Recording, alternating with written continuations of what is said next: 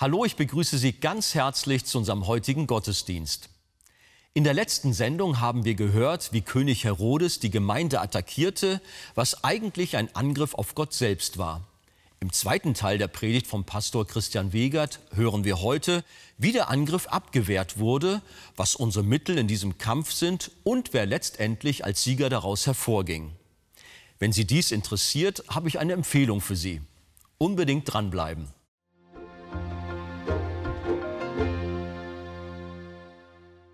Also wir haben hier die Geschichte eines Königs, eines Königs Herodes, der das Königreich Gottes attackiert.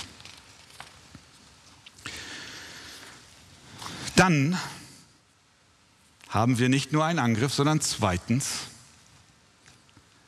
einen Angriff, der abgewehrt wird.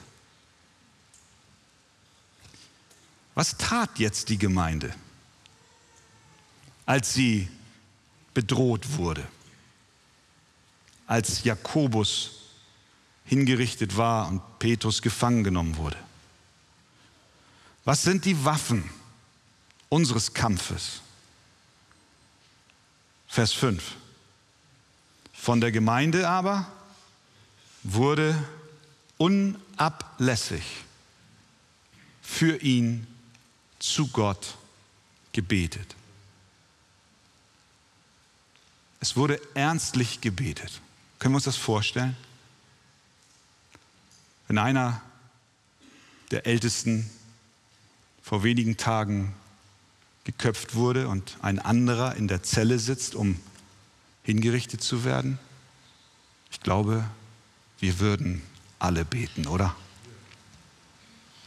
Ein Mitglied ist in Bedrängnis der ganze Leib versammelt sich zum anhaltenden Gebet. Schau, Christen antworten nicht mit Gewalt. Das tun sie nicht.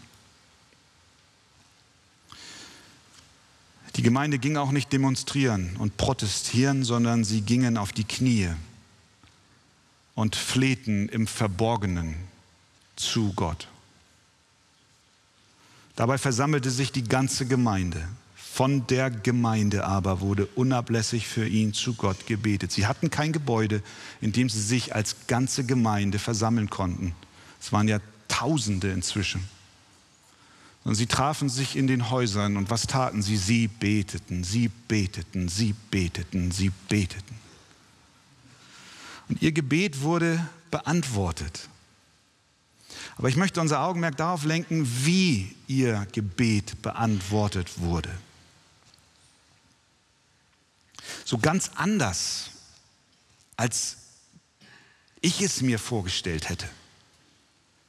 Ab Vers 6. Als nun Herodes ihn vorführen wollte, schlief Petrus in jener Nacht zwischen zwei Kriegsknechten mit zwei Ketten gebunden. Und Wächter vor der Tür bewachten das Gefängnis.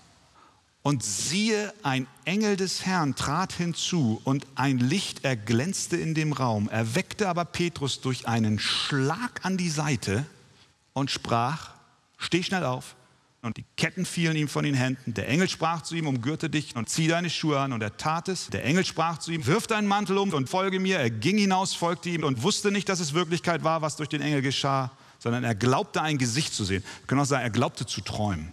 Er dachte, er träumt. Als sie aber durch die erste und die zweite Wache hindurchgegangen waren, kamen sie zu dem eisernen Tor, das zur Stadt führt. Und dieses öffnete sich ihnen von selbst und sie traten hinaus, gingen eine Gasse weit und mit einem Mal verließ ihn der Engel. Da kam Petrus zu sich und sprach, nun weiß ich wahrhaftig, dass der Herr seinen Engel gesandt und mich errettet hat aus der Hand des Herodes und von allem, was das jüdische Volk erhoffte. Das Gebet der Gemeinde wurde erhört, aber vielleicht nicht so, wie wir es uns vorgestellt haben.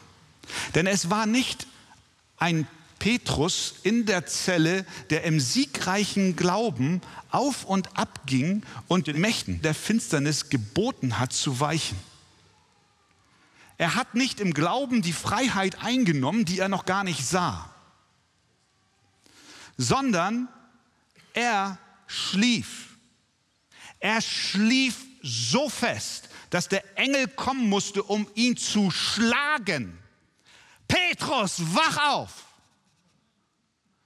Komm zu dir! Steh auf! Zieh deine Sandalen an! Umgürte dich! Leg deinen Mantel um! Komm und folge mir!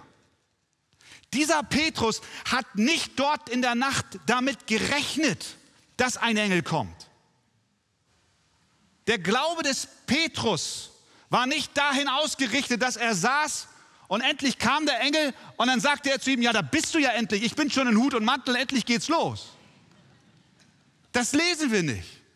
Er war dort nicht fertig mit Sandalen geschnürt, weil er im Glauben etwas einnahm, was er vor Augen sah. Sein Glaube war in eine andere Richtung gelenkt. Es war ein Vertrauen in Gott und seine Souveränität. Er wusste, Herr, du regierst. Jakobus ist vorangegangen. Er hat seinen Kampf gut gekämpft. Herr, gib mir Gnade und Barmherzigkeit, dass wenn ich morgen zu meinem Schafott geführt werde, das Schwert an meinen Hals gelegt wird, hilf mir, Herr, dass ich dir treu bin dass ich nicht wanke, dass ich den Glauben nicht verwerfe, sondern dass ich dich verkündige bis zum Schwertschlag. Und Herr, wenn du einen anderen Weg hast, it's up to you, ich schlafe jetzt.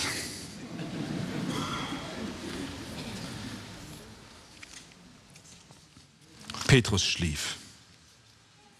Und als er rausgeführt war, haben wir das gesehen, als er auf der Gasse stand, verlassen vom Engel. Da schnallt er. Nun weiß ich wahrhaftig, dass der Herr seinen Engel gesandt hat. Da kam er zu sich. Sein Glaube zeigte in eine andere Richtung. Er vertraute Gott und wollte seinen Lauf gut beenden. Er gab sich Gottes Plänen und seinem souveränen Walten hin. Sonst hätte er niemals entspannt in der Zelle am Vorabend seiner Hinrichtung schlafen können. Oder glaubst du, dass du das kannst? Ich nicht. Die Gemeinde betet und Gott schenkt Petrus dieses Vertrauen.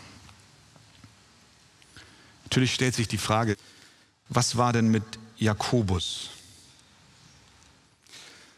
Hat die Gemeinde an der Stelle nicht gebetet? Es steht nicht explizit hier, aber ihr Lieben, mit Sicherheit haben sie gebetet, zu Gott gefleht, Herr, rette unseren Bruder Jakobus, für ihn aus der Zelle heraus. Es wäre fatal zu sagen, die Gemeinde hat in dem einen Fall siegreich gebetet und in dem anderen Fall hoffnungslos versagt sehen wir, es liegt am Ende noch nicht mal an unserem Gebeten, obwohl wir eingeladen sind zu beten. Und da kommen wir gleich zu, wir sollen beten, wir sollen Gott beknien. Aber wenn Gott handelt, dann handelt er, wie er in seiner Souveränität entscheidet. Wir dürfen aus dieser Geschichte lernen, andauernd und gemeinsam zu beten, so lange bis Gott Ja oder Nein sagt zu unserer Bitte. Denn Gott hat das Recht, auch Nein zu sagen. Das tat er bei Jakobus. Bei Petrus sagte er ja. Jesus selbst, kurz bevor er zur Kreuzigung ging, hat gebetet, Herr, wenn möglich, lass diesen Kelch an mir vorübergehen. Was war die Antwort des Vaters? Nein. Denn Gott regiert sowohl als ein Engel Petrus aus dem Gefängnis führte, als auch als Jakobus von den Wächtern zur Hinrichtung geführt wurde. Gott regiert in allen Fällen. Kannst du Amen sagen dazu? Amen. Und wie war es denn um den Glauben der Gemeinde bestellt? Petrus haben wir gesehen, der war völlig überrascht. Aber die Gemeinde, die war voller Glauben und Erwartung, dass Petrus jetzt befreit wird. Vers 12. Und er besann sich und ging zum Haus der Maria, der Mutter des Johannes mit dem Beinamen Markus, wo viele versammelt waren und beteten. Wahrscheinlich haben sie gebetet, Herr, lass doch dem Petrus nicht das widerfahren, was dem Jakobus widerfahren ist. Vers 13. Als nun Petrus an die Haustür klopfte, kam eine Magd namens Rode herbei, um zu horchen. Und als sie die Stimme des Petrus erkannte, machte sie vor Freude die Tür nicht auf. Das ist so stark. Das kann man sich kaum vorstellen. Sie lief zurück zu den anderen und meldete, Petrus stehe vor der Tür.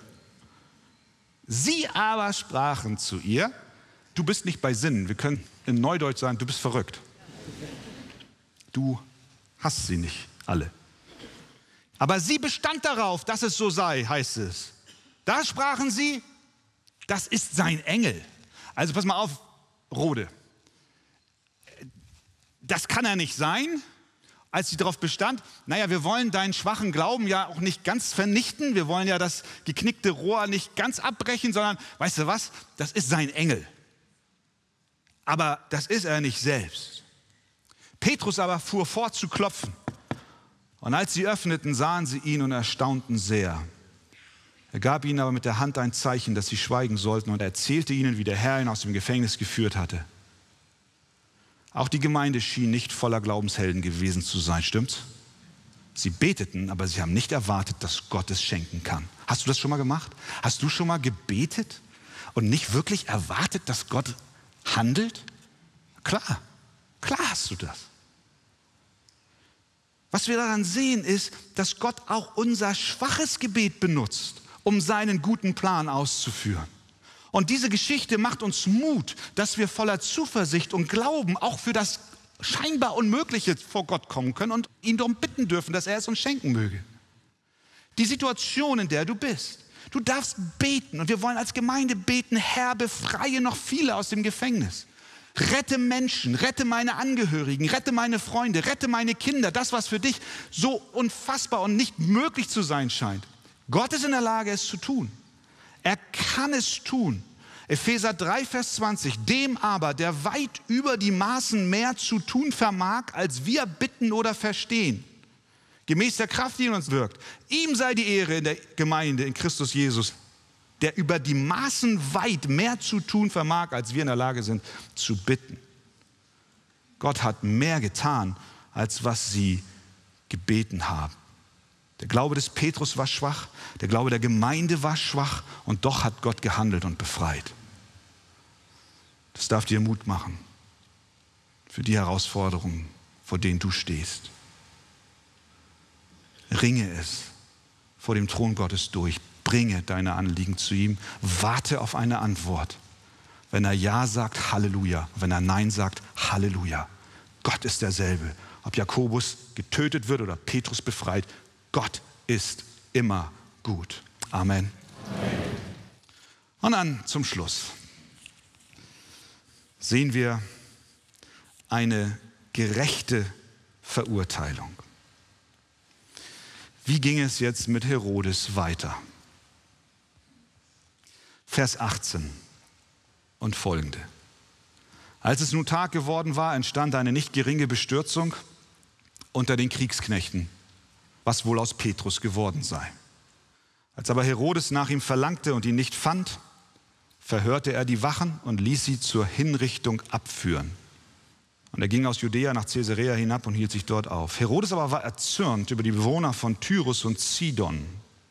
Da kamen sie einmütig zu ihm und nachdem sie Blastus, den Kämmerer des Königs, für sich gewonnen hatten, baten sie um Frieden, weil ihr Land von dem des Königs seine Nahrung erhielt. Aber an einem bestimmten Tag zog Herodes sein königliches Gewand an und setzte sich auf den Richterstuhl und hielt eine Rede an sie. Die Volksmenge aber rief ihm zu, das ist die Stimme eines Gottes und nicht eines Menschen. Sogleich aber schlug ihn ein Engel des Herrn, weil er Gott nicht die Ehre gab und er verschied von Würmern zerfressen. Das ist das Ende von König Herodes. Was war geschehen? Es gab zwei Städte, die waren vorgelagert vor dem Festland.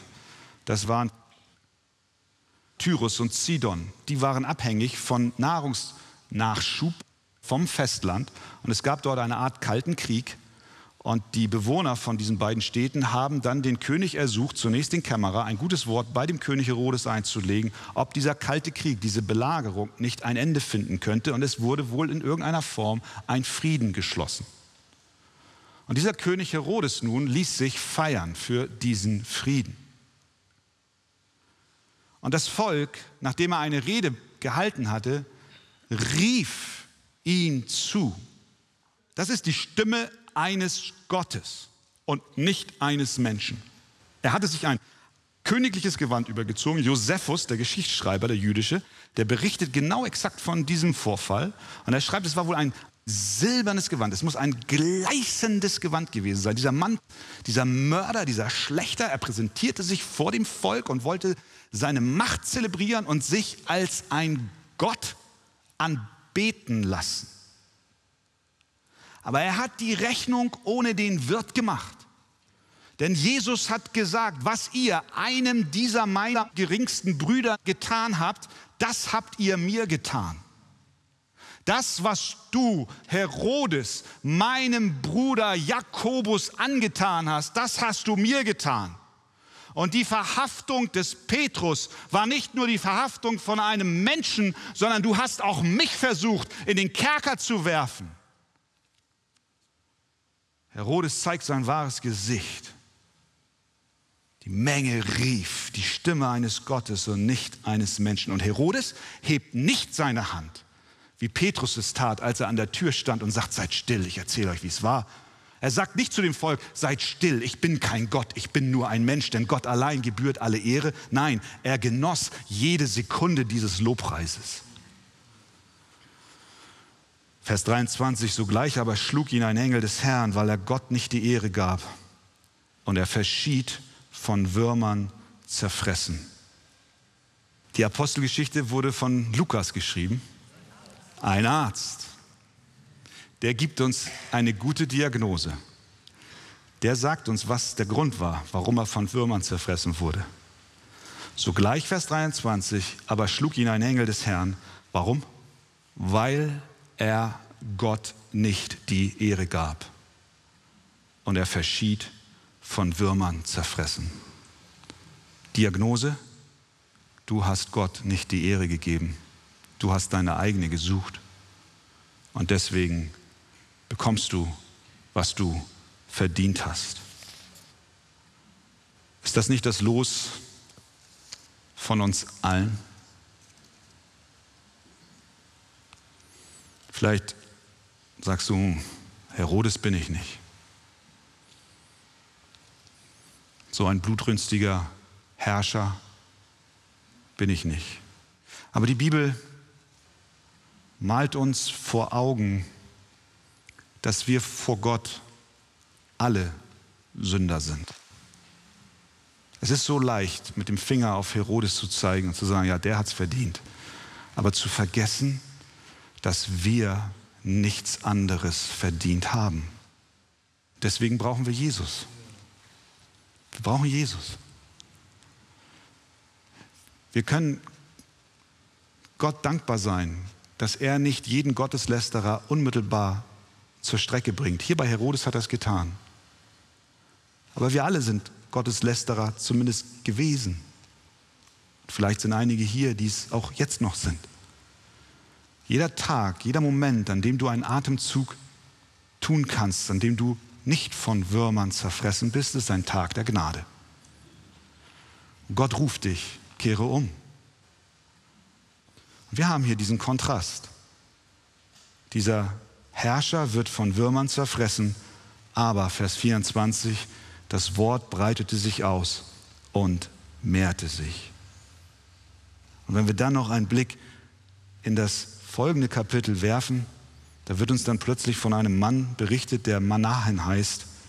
Und das heißt dort, er war in der Gemeinde in Antiochia. Und er war mit dem Vierfürsten Herodes gemeinsam erzogen worden. Herodes hat mit aller Macht gegen Christus gekämpft und wusste gar nicht, dass Christus schon hinter seinen Hausmauern einen Jünger hatte, gemeinsam mit ihm erzogen. jetzt zur Gemeinde zugehörig. In diesem antigöttlichen und antichristlichen Haushalt hatte sich das Königreich Gottes bereits ausgebreitet. Herodes wusste nicht, dass Christus schon hinter die Mauern des Palastes gekommen war. Es war ein vergeblicher Angriff. Was lernen wir? Das Königreich Gottes wird immer angegriffen. Wir lernen, dass Gottes Vorsehung ein Geheimnis ist. Warum Jakobus nicht befreit und Petrus befreit wurde, wissen wir nicht. An uns liegt es, uns dem guten Willen Gottes zu beugen. Und wir dürfen und sollen voller Zuversicht beten. Er ist in der Lage, über unser Bitten und Verstehen zu antworten. Und wenn er sagt Ja, dann sagen wir Danke. Und wenn er sagt Nein, dann sagen wir Danke, Herr. Denn du machst keine Fehler. Und wir lernen, dass Gott ein gerechter Richter ist. Aber zugleich gnädig und barmherzig. Amen.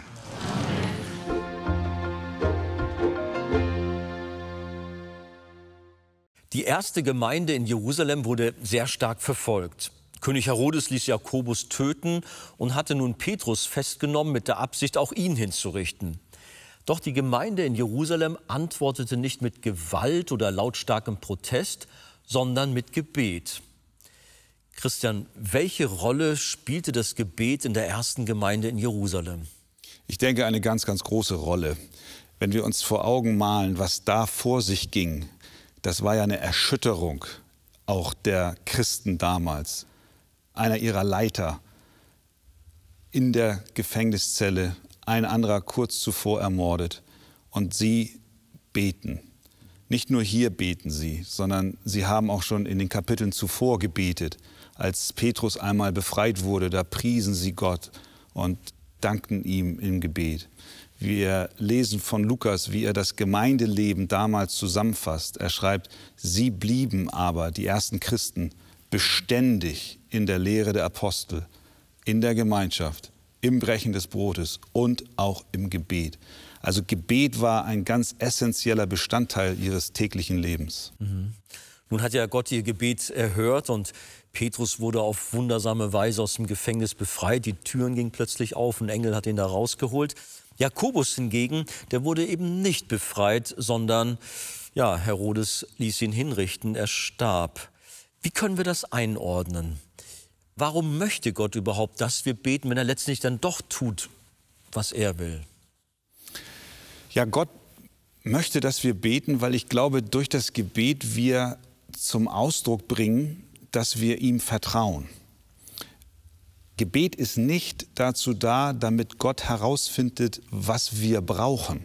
Jesus hat mal gesagt, euer Vater weiß, was ihr benötigt, noch ehe ihr ihn bittet. Mhm.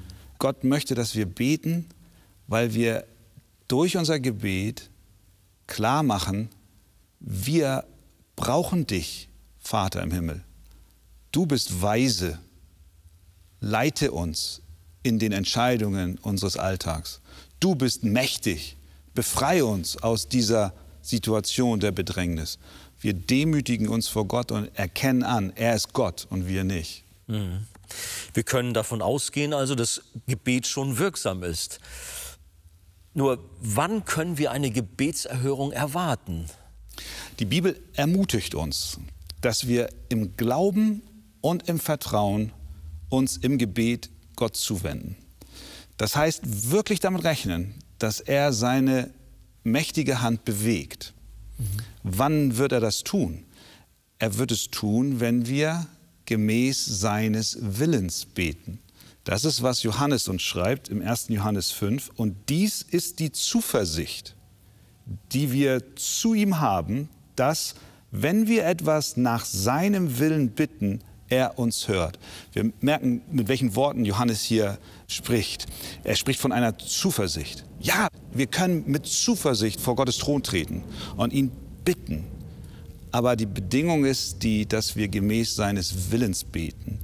Der Wille Gottes, der in seinem Wort uns offenbart wurde, soll Basis unserer Gebete sein. Aber was, wenn Gott Gebete nicht erhört? Wenn Gott Gebete nicht erhört, dann haben wir häufig den Fall, dass Gott einen übergeordneten Plan mit uns vorhat. Ich denke da an Josef. Wird Josef in der Grube gebetet haben, Gott befreie mich? Hat Gott ihn befreit? Hat er nicht. Er hatte einen größeren Plan. Paulus bittet Gott dreimal, nimm den Pfahl aus meinem Fleisch. Und was lesen wir, was Paulus schreibt? Gott antwortete ihm, lass dir an meiner Gnade genügen, denn in den Schwachen bin ich mächtig. Wir sehen, Gott hat mitunter Wege, die höher sind als unsere und auch unsere Vorstellungen und Wünsche. Und deswegen ist es, glaube ich, gut, wenn wir dann auch lernen, wie Jesus zu beten, Herr, nicht mein, sondern dein Wille geschehe.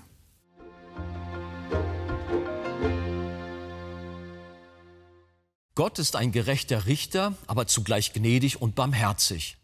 Wenn Sie weiterführende Informationen zu diesem Thema wünschen, dann empfehle ich Ihnen das Buch Das Evangelium Kennen und Genießen von Pastor Wolfgang Wegert.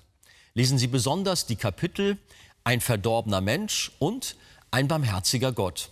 Ein Exemplar erhalten Sie auf Wunsch kostenlos.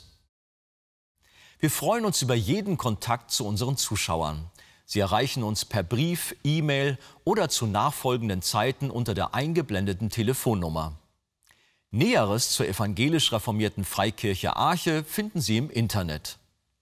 Wir bedanken uns ganz herzlich bei allen unseren Zuschauern für ihre Unterstützung. Jedes Gebet und jede finanzielle Hilfe trägt dazu bei, dass wir die Fernsehkanzel produzieren und ausstrahlen können. Über eine Spende auf die eingeblendete Kontoverbindung würden wir uns sehr freuen.